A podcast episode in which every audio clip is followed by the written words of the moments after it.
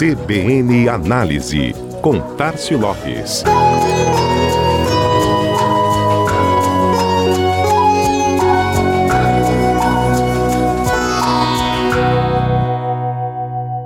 Passada Black Friday, vem o balanço. Consumidores fazem a sua avaliação. Empresários e gestores do varejo, da mesma forma. Mas será que as expectativas foram atendidas? Um bom termômetro para avaliação é a percepção de quem foi às compras, a respeito do que foi ofertado e do que foi entregue.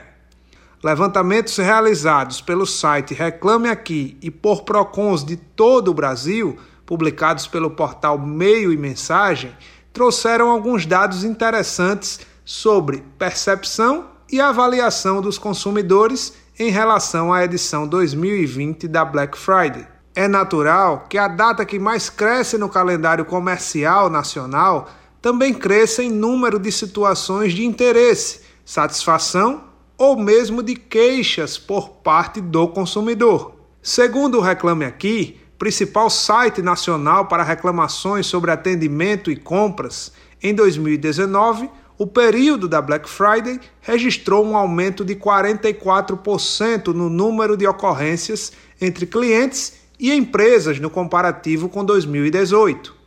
Em 2020, a alta foi pouco mais de 4%, passando de 8.800 reclamações para 9.160. Boa parte dos PROCONs também acusaram uma desaceleração nos números. No de São Paulo, por exemplo, foram 630 reclamações relacionadas a Black Friday. E se a curva de crescimento perdeu força, a motivação das queixas é que sofreu variação.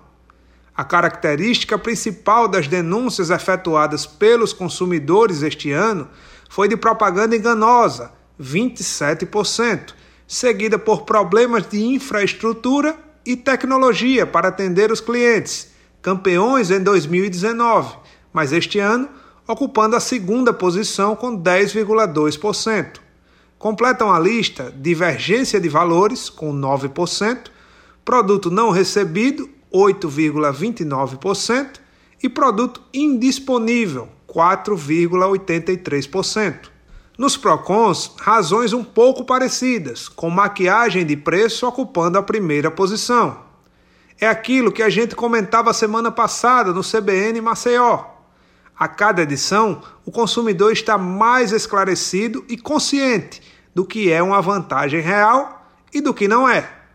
Logo, quando esta não for clara ou suficientemente interessante, as reclamações vão acontecer.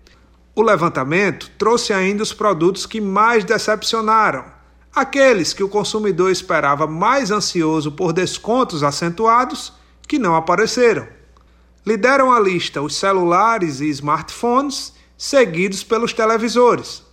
Os fabricantes justificam que os descontos não apareceram como deveriam por conta da alta do dólar, responsável por subir o custo de boa parte dos seus componentes.